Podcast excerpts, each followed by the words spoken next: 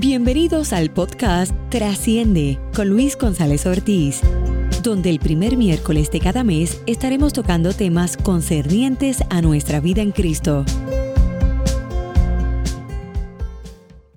Sí, paz en Cristo Jesús. Qué bueno que nos podemos reconectar nuevamente en este podcast. Estuvimos un tiempo eh, tal vez sin poder compartir audios. Es que estábamos enfocados en un trabajo, un proyecto que es nuestro tercer libro y tengo noticias. Ya está en recta final. Eclesía, la familia de Dios, pronto estará en diversas plataformas. Vamos a dar inicio a esta serie titulada Justificados. Es necesario que nosotros podamos otra vez recapitular y comprender acerca de este pilar tan importante dentro del cristianismo. Hemos sido justos por la fe. No hablaremos del dato histórico de aquel hombre llamado Martín Lutero que clava sus tesis debido a que por el Espíritu se ilumina esta verdad y entiende de que no había obra de hombre, que no había ninguna obra humana que nos pudiera acercar a Dios, que no había absolutamente nada que se pudiera pagar porque ya fue pagado en la cruz del Calvario, no hablaremos de ese dato histórico que entiendo es muy necesario para nuestro estudio personal, tanto en el conocimiento teológico como en el conocimiento histórico del cristianismo. Pero vamos a hablar acerca de la justificación desde, lo, desde el fundamento bíblico, desde lo que, lo que contiene la Biblia acerca de esta verdad espiritual. Según las estadísticas, se entiende que algunos evangélicos o la gran mayoría de los evangélicos no entiende el evangelio ya que no han comprendido esta verdad trascendental, que el justo por la fe vive. Pero hoy vamos a hablar acerca de el pecado. Y usted tal vez me dirá, bueno Luis, pero vas a hablar del pecado. Sí, porque cuando definamos por un momento lo que es justificación, podremos entender el por qué nosotros hemos iniciado esta serie hablando acerca del pecado. Justificación es el acto soberano, anote por ahí, por el cual Dios imputa su justicia al pecador que ha creído el anuncio en Cristo. ¿Escuchó bien? Justificación es el acto soberano por el cual Dios le imputa su justicia al pecador que ha creído en el anuncio del Hijo, en el anuncio que es Cristo mismo. Necesitamos entender que este anuncio nos estaba dejando claro desde el inicio que no se trataba del esfuerzo personal, sino de una voluntad eterna que trascendía nuestra condición humana. Hay dos vertientes que a mí me preocupan mucho al momento de hablar de esta temática acerca del pecado. Eh, y son temáticas que, o vertientes que tienen peligrosidad. La, la primera es esta vertiente o esta corriente dentro del cristianismo donde todo es pecado. Comer es pecado, hablar es pecado, eh, reírse es pecado. Todo, todo es un asunto pecaminoso, todo es algo que es malo, todo está en contra de Dios. ¿Y cuál es la peligrosidad de esto? Que ese tipo de corrientes o ese tipo de enseñanzas nos conduce o conduce a quienes están sumergidos en ella a una satisfacción continua, a un desgaste emocional continuo, a un a una falta de entendimiento acerca de la obra de Dios en Cristo y por ende, al tener todo esto eh, junto, todo esto aglomerado, la persona va a decir, bueno, yo necesito en esta condición hacer lo que sea necesario para que yo pueda ser hallado delante de Dios acepto, para que Dios halle eh, en mí algún agrado y de alguna manera u otra voy a buscar a Dios para que de repente Dios en esa búsqueda encuentre algo que yo haga bien y pueda yo encontrar el favor de Dios. Qué peligroso. La, otra vertiente la estoy viendo demasiado marcada en esta generación emergente. La próxima vertiente es una generación que dice, bueno, yo vivo en la gracia, ya yo no vivo en la ley, ya yo no soy esclavo del pecado, quedo erradicado, aleluya, soy santo en Él, salvo por Él, olvídate, estamos en la gracia y siempre en esta gracia, no importa que hablemos o, o no de pecado, ya no vivo ahí. ¿Cuál es el asunto de esto? Que hay una elevación del orgullo tal que lleva a la gente, quien está sumergida en esto, a abusar de lo que nunca se debió abusar. ¿Escuchó bien? Entonces podemos entender que gracia no es una licencia para que la gente peque, sino que la gracia es aquella vida, quien es Cristo mismo. La gracia es eso, esa operación de Dios en mí que me libra de, me ha librado del pecado y me ha hecho uno con él. Y esto es necesario que lo hablemos. El pecado no es un juego. Es como como decía mi madre en un momento dado, el que juega con fuego se quema. Quienes estamos iluminados por el Espíritu en el entendimiento de la gracia y el nuevo pacto, no estamos haciendo juegos con aquello a lo que no se debe jugar. ¿Escuchó bien?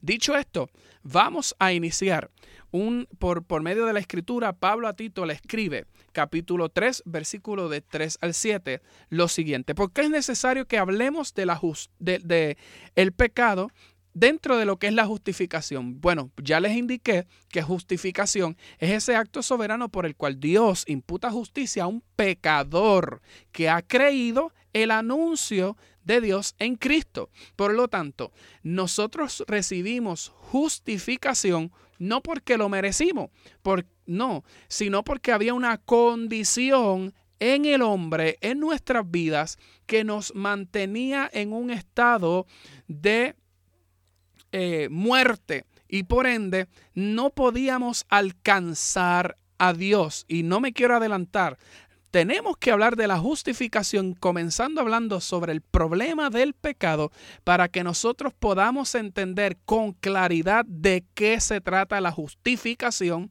por la fe. Y Pablo escribe lo siguiente, Tito 3, 3 al 7. Porque nosotros también en otro tiempo éramos necios desobedientes, extraviados, esclavos de deleites y placeres diversos, viviendo en malicia y envidia, aborrecibles y odiándonos unos a los otros. ¿Vio la condición? Pero cuando se manifestó la bondad de Dios, nuestro Salvador, ¿dónde? En medio de esa condición. ¿Cuál? Pecado. Y su amor hacia la humanidad, Él nos salvó. ¿Quién nos salvó? Él nos salvó. No por obras de justicia, que nosotros hubiéramos hecho, sino conforme a su misericordia, por medio del lavamiento de la regeneración, y eso lo hablaremos más adelante, y la renovación por el Espíritu Santo, y eso lo tocaremos en los próximos podcasts, que Él derramó sobre nosotros abundantemente por medio de Jesucristo, nuestro Salvador, para que justificados por su gracia, fuésemos hechos herederos según la esperanza de la vida eterna. Necesitamos definir, antes de continuar, ya definimos lo que es justificación. Es necesario que podamos definir qué es pecado. Anote por ahí. Pecado es la palabra en la Biblia que se traduce como armatía, pecar, errar del blanco. Esa palabra, armatía, viene de la raíz del griego antiguo, armatenein, que significa errar del lanzamiento es un error que es trágico. Es no dar en el blanco asignado, es dar en un blanco que es falso, es fallar, es algo que contiene defecto. Hay otra palabra que se utiliza dentro del Nuevo Testamento también que se emplea en la Biblia y la palabra parabasis, que significa cruzar de lo, de lo debido a lo prohibido. Eso es lo que significa parabasis. Esto también equivale a pecado. La, la, Biblia muestra el pecado, cómo era la condición del hombre.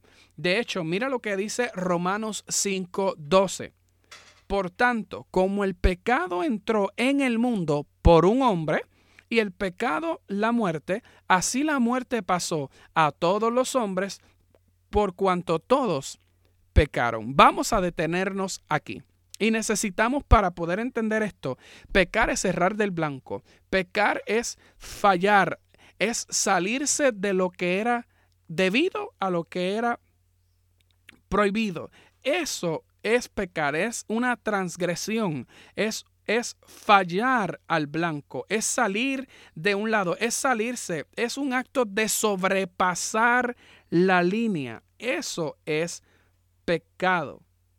Eso constituye pecado. Pecado en esencia era errar de la santidad perfecta de Dios. Eso era lo que era pecado. Errar de la santidad perfecta de Dios. De eso se trataba. Vamos un momento a Génesis para poder tener una comprensión acerca de esto que Pablo dijo a los romanos, que por cuanto pecó, el pecado vino por un hombre, de ese hombre reinó la muerte. ¿Qué nosotros heredamos? ¿Qué fue lo que nosotros heredamos? Y eso es lo que vamos a analizar.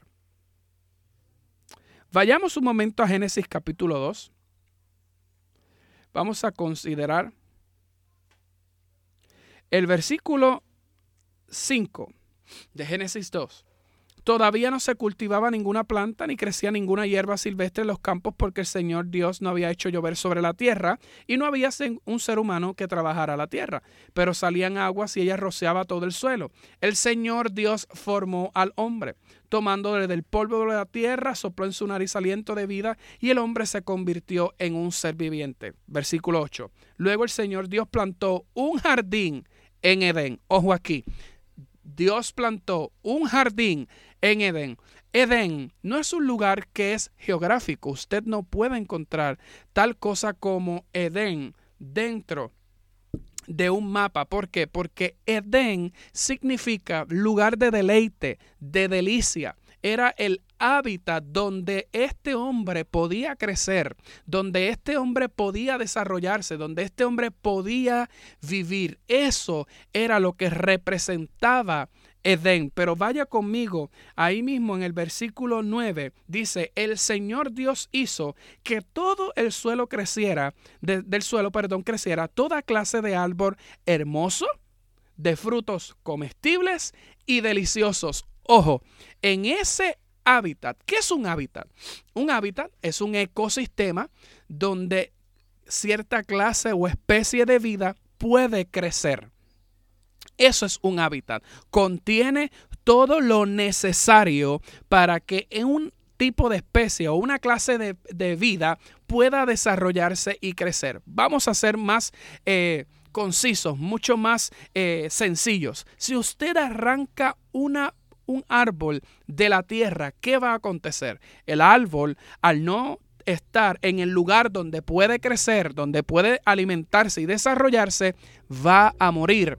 Cuando usted saca un pez del agua, el, pez fue creado para qué? Para poder eh, navegar en, las aguas. El, pez puede nadar allí, el pez puede vivir allí. Ese es su hábitat, ese es el lugar donde él puede eh, libremente vivir, alimentarse, crecer, avanzar. Sin embargo, si usted quita el pez del agua y lo pone en tierra, eventualmente él morirá. ¿Qué ocurrió con el hombre? El hombre estaba puesto en el lugar por Dios donde iba a producirse vida, donde había vida, donde había abundancia y deleite. El deleite que el hombre necesitaba estaba allí en Edén. Allí estaba lo que el hombre necesitaba, era el hábitat, era el lugar donde el hombre podía vivir. Si usted saca al hombre de la presencia de Dios, de Dios mismo, el hombre simplemente es un alma que vive, pero está muerta espiritualmente. ¿Escuchó bien? Por eso Pablo a los, a los Corintios, capítulo 15, versículo 45 de su primera carta, dice que el primer Adán fue hecho alma viviente y que el postrer Adán fue un espíritu que da vida. Seguimos leyendo aquí en Génesis. Dice que el árbol de la vida se encontraba en medio del jardín y allí también estaba el árbol del conocimiento del bien y del mal. Vamos un poquito más adelante, versículo 15. El Señor Dios tomó al hombre y lo puso en el jardín del Edén para que lo cultivara y lo cuidara. Luego el Señor le ordenó, ahí está, Dios le da la orden, le pone la línea al hombre. esto, esto es lo que Dios le habla a esa, al primer Adán. Le dice, puedes comer libremente de cualquier árbol en el jardín, donde había libertad en aquella línea que Dios había puesto. En esta área, en todo esto que está aquí, en este lugar de delicia y de deleite, tú puedes consumir todo lo que tú quieras. Come, eh, puedes comer cualquier árbol en el jardín. ¿Escuchó bien? Esa es la dirección. Ahí está la línea trazada. Todo árbol libremente en el jardín. Pero no debes comer del árbol del conocimiento del bien y del mal, porque el día que lo hagas, ciertamente morirás. Todos sabemos la historia de lo que allí aconteció, que la serpiente siendo mucho más astuta que cualquiera de otros animales, allí le habló a Eva, Eva codició, sus sentidos eh, eh, eh, naturales se activaron, estaban muy despiertos sus sentidos naturales, consumió todo, sabemos lo que allí pasó. Pero eso es pecar. ¿Qué es pecar? Es salirse de aquello. Dios le había dado la orden al hombre. Esto es lo que debes de hacer para poder vivir aquí. Aquí está el límite. Eso es amor. Amor no es hacer lo que a mí me dé la gana. ¿Escucho bien? Vamos a, tenemos que hablar del pecado, porque el pecado nos muestra a nosotros cómo el hombre sale de ese orden divino, por lo tanto, acarrea consecuencias. ¿Qué fue lo que pasó? Romanos 3:23, Pablo lo dice, por cuanto todos pecaron, fuimos destituidos de la gloria de Dios. Y nosotros estábamos leyendo allí en Romanos capítulo 5, Versículo 12, por tanto como el pecado entró al mundo por un hombre, también reinó la muerte por causa de ese pecado. El hombre, por causa de salir de los límites que Dios le había puesto, ¿qué aconteció? Toda la humanidad acarrió la consecuencia porque en Adán estaba contenida la humanidad. Su fallo administrativo sería un fallo generacional y esto no se te puede olvidar. lo que Adán hiciese iba a repercutir en las próximas generaciones, porque Dios le había dicho, fructifica, multiplica, su juzga, llena la tierra, o sea, que todo lo que Adán hiciera iba a traer una repercusión en la vida de los seres humanos. Y esto es necesario que lo entendamos. Eso fue lo que heredamos. Heredamos muerte por causa de Adán. Ahí se cae cualquier sistema filosófico o humanista que nos quiera decir a nosotros que podemos alcanzar la meta gloriosa. A mí me gusta mucho eh, este Romanos 3.23, pero leyéndolo, vamos a leerlo, busque allí en su Biblia. Romanos capítulo 3, versículo 23. Y yo lo voy a leer en la nueva traducción viviente, porque a mí me gustó mucho. Mire lo que dice en la nueva eh, eh, traducción viviente. Dios dice aquí, pues todos hemos pecado y nadie puede alcanzar la meta gloriosa establecida por Dios. El pecado nos impidió alcanzar la meta gloriosa de Dios. Mire la intención de Dios. Dios pone al hombre en el jardín, Dios pone al hombre en aquel ámbito, en aquel este, eh, hábitat donde él podía crecer y podía vivir. Y allí plantó el árbol de la vida. Allí estaba entre aquellos árboles deliciosos, estaba el árbol de la vida. ¿Quién era el árbol de la vida? ¿Qué representaba el árbol de la vida? Señores, si usted va a Apocalipsis capítulo 21, capítulo 22, usted se dará cuenta que ese árbol de vida, ¿quién era?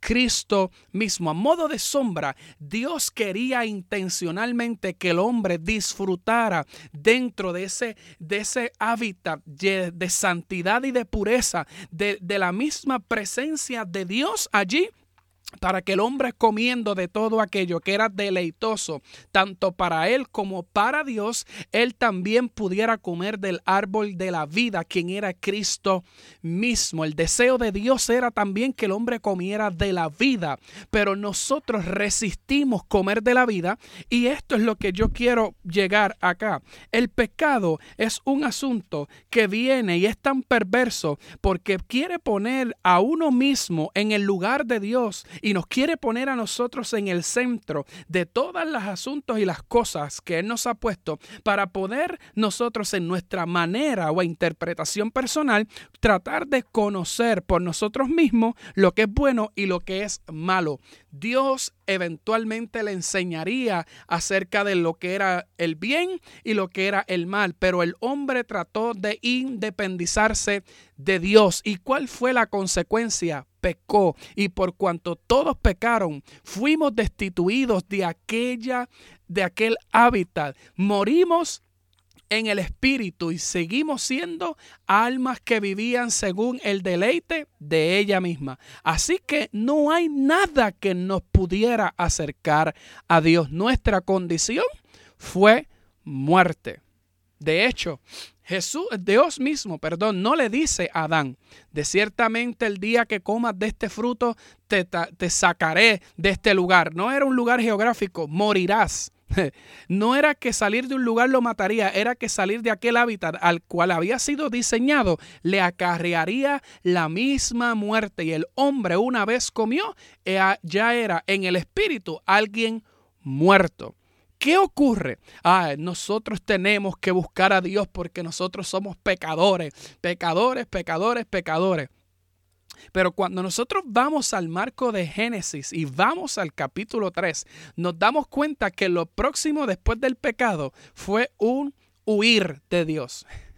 Búsquelo. Dice la escritura allí en el capítulo 3 que cuando Dios fue a buscar al hombre, el hombre escuchó los pasos de Dios y dice que cuando escuchó se escondió y se vistió. ¿Por qué? Porque el hombre estaba vestido en Dios, en, en su santidad. Pero cuando el hombre peca, se desconecta, se le abren los ojos y comienza a verse como alguien que está delante de Dios desnudo. ¿Qué es lo que produce la desnudez? Un estado de vergüenza total. El hombre sintió vergüenza, el hombre sintió gran culpa, el hombre sintió temor. ¿Por qué usted cree que un adúltero no hace el adulterio público? Porque todo lo que es pecado se hace de manera oculta porque se sabe, aún el que está pecando, que hacer algo público que está mal es vergonzoso. Y como tiene vergüenza, siente vergüenza y culpa por lo que está haciendo, lo hace escondido. Ese es el asunto del pecado. Con esto no se puede jugar. Esto no es que estamos en la gracia, todo está bien. Esa era nuestra condición. Nuestra condición era una de total muerte. Nuestra condición era una de muerte. Nosotros aquí no existen eh, eh, pecadores. Eh, pecadores buenos. Eso es algo que debe de quitarse. No existe pecadores buenos. ¿Por qué? Porque número uno, el pecado es algo que fue universal. Pablo lo dice allí en Romanos capítulo 5. Por cuanto que pecó uno, la muerte reinó en donde? En todos. El pecado reinó en toda la humanidad por cuanto uno pecó. Por lo tanto, el pecado es un asunto universal, es un asunto que eh, eh, afecta a toda la humanidad. No es aquí que voy a hacer algunas obras buenas para yo ser salvo. Porque eso es lo que nos vende la filosofía y el humanismo eh, presente. Nos dice, no, es que después que tú hagas cosas buenas, la vida se trata de hacerlo bien. Y le voy a ser sincero y esto no lo voy a editar. Hay personas que se portan mejor que usted y que yo ya tienen un pase VIP en el infierno. Usted me disculpa que yo sea muy crudo en este asunto, pero con, esto, con, este, eh, eh, con esta verdad no podemos jugar ni podemos pasarle paños tibios. Creo que en parte la causa de la cual muchos no han entendido la justificación por la fe es porque se le ha querido pasar paños tibios a lo que no se le tiene que estar pasando la mano. Hay asuntos que hay que llamarlos como son. Pecado es pecado y está mal delante de los ojos de Dios y pecado nos llevó a nosotros a una condición de muerte. Eso es lo que pasó. Por eso fue que Dios nos imputa su justicia por causa de Cristo. Nosotros erramos del blanco. Nosotros salimos de la línea. El pecado es universal. No hay algo allí como que no, de verdad que esto es, eh, eh, esto es para algunos. Yo no peco porque yo ayuno, yo oro, yo no me crié en el Evangelio. Y esto le voy a decir, esto no se trata de conducta, sino de naturaleza. No es que yo nazca en un hogar cristiano, es que Cristo se me haya revelado a mí en el Espíritu y que yo esté viviendo bajo un corazón nuevo y una nueva vida en Cristo Jesús. Yo podré tener años viendo a un lugar. Es como yo ir a un garaje. Ir a un garaje a mí no me va a hacer carro. E ir demasiado a un servicio a mí no me hace un, este, un hijo nacido de nuevo en Cristo.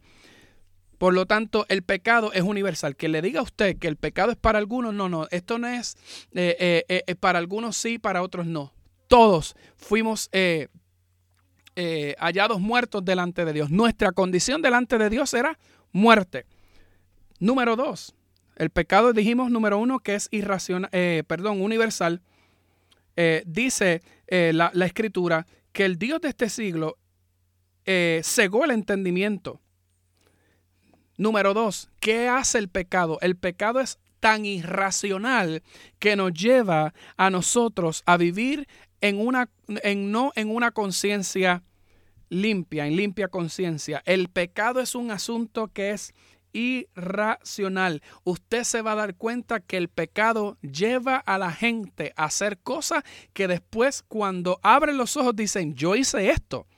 De, de, verdad que yo hice esto. Mi condición era así. Hasta esto yo, hasta, hasta aquí yo pude haber llegado. El pecado lleva al hombre a cometer asuntos, lo lleva a límites a límites que el hombre jamás se había pensado que podía llegar.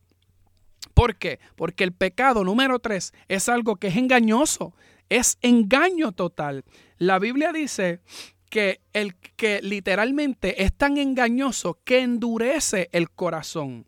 Literalmente lo que produce es un endurecimiento en el corazón que nos lleva a vivir con una conciencia cauterizada. ¿Escuchó bien? Con una conciencia cauterizada, no libre en Cristo, sino cauterizada.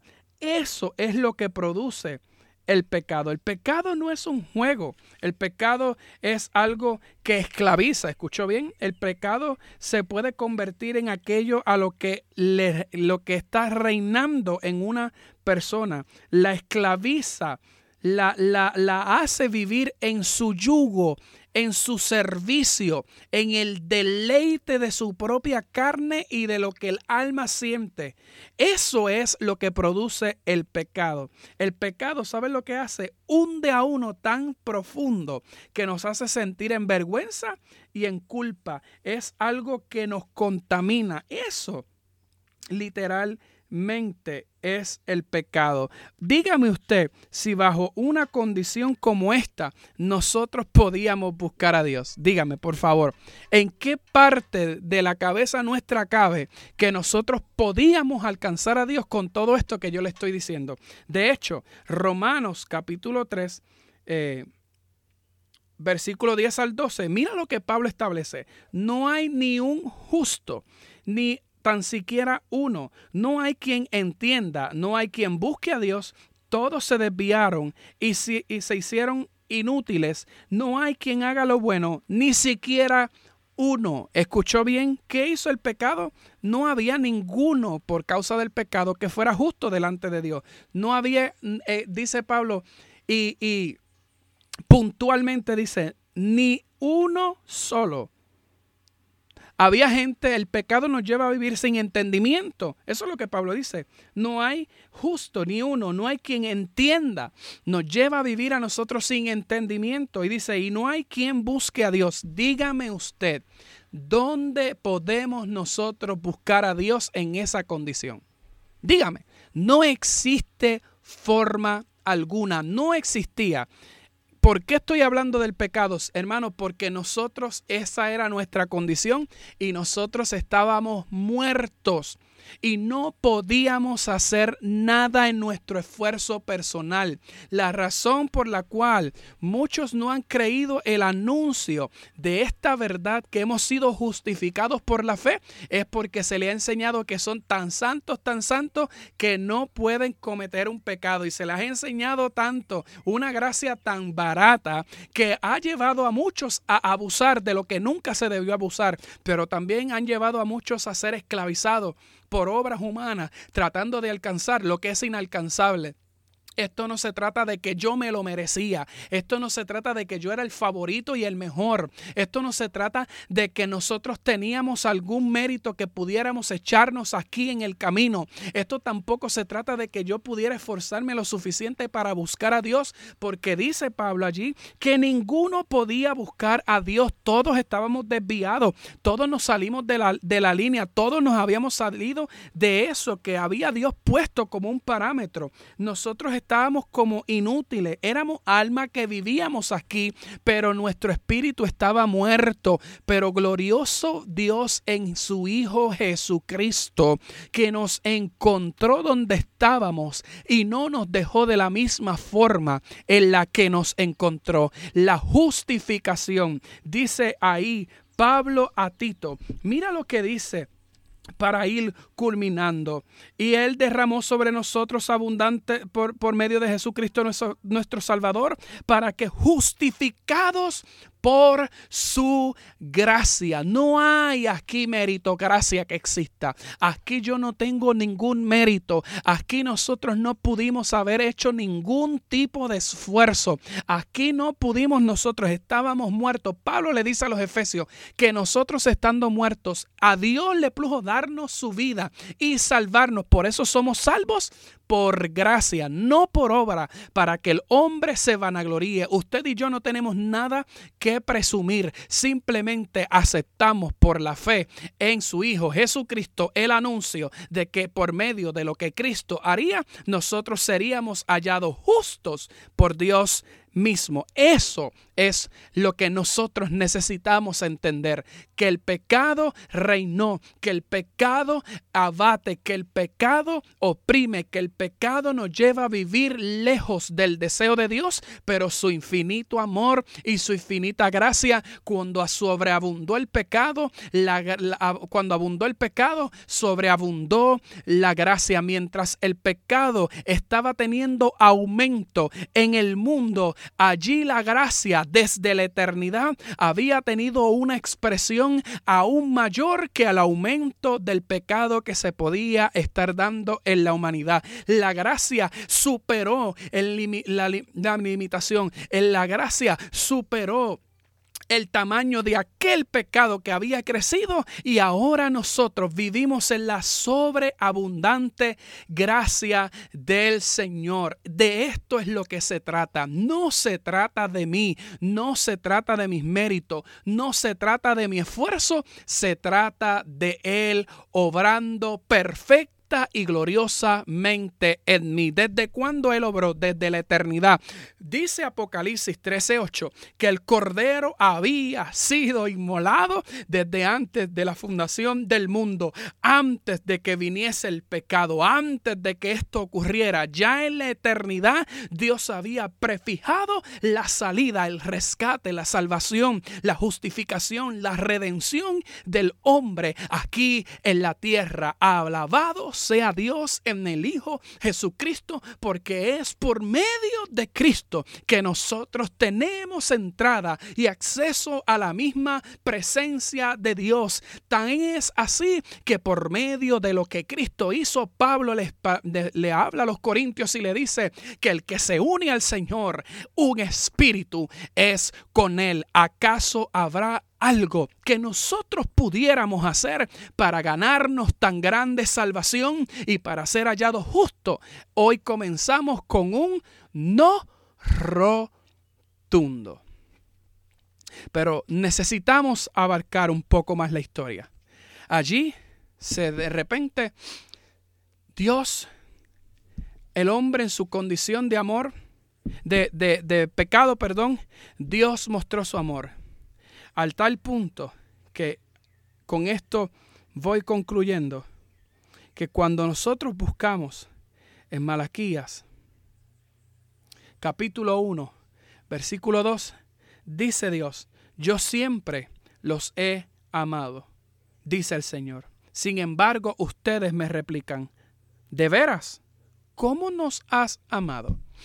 Esto lo vamos a contestar en el próximo podcast. ¿Por qué muchos interpretan de que Dios era un Dios vil y de que Dios era un Dios malo en el antiguo pacto y ahora en el nuevo es un Dios totalmente diferente a lo que se proyectaba.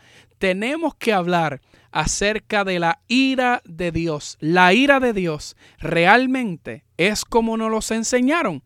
Te espero en el próximo podcast. Recuerda, negar la historia es traición, pero no trascender a ella es idolatría. Gracia y paz en Cristo Jesús. Gracias por conectarte al podcast Trasciende. Suscríbete, escríbenos y compártelo con otros.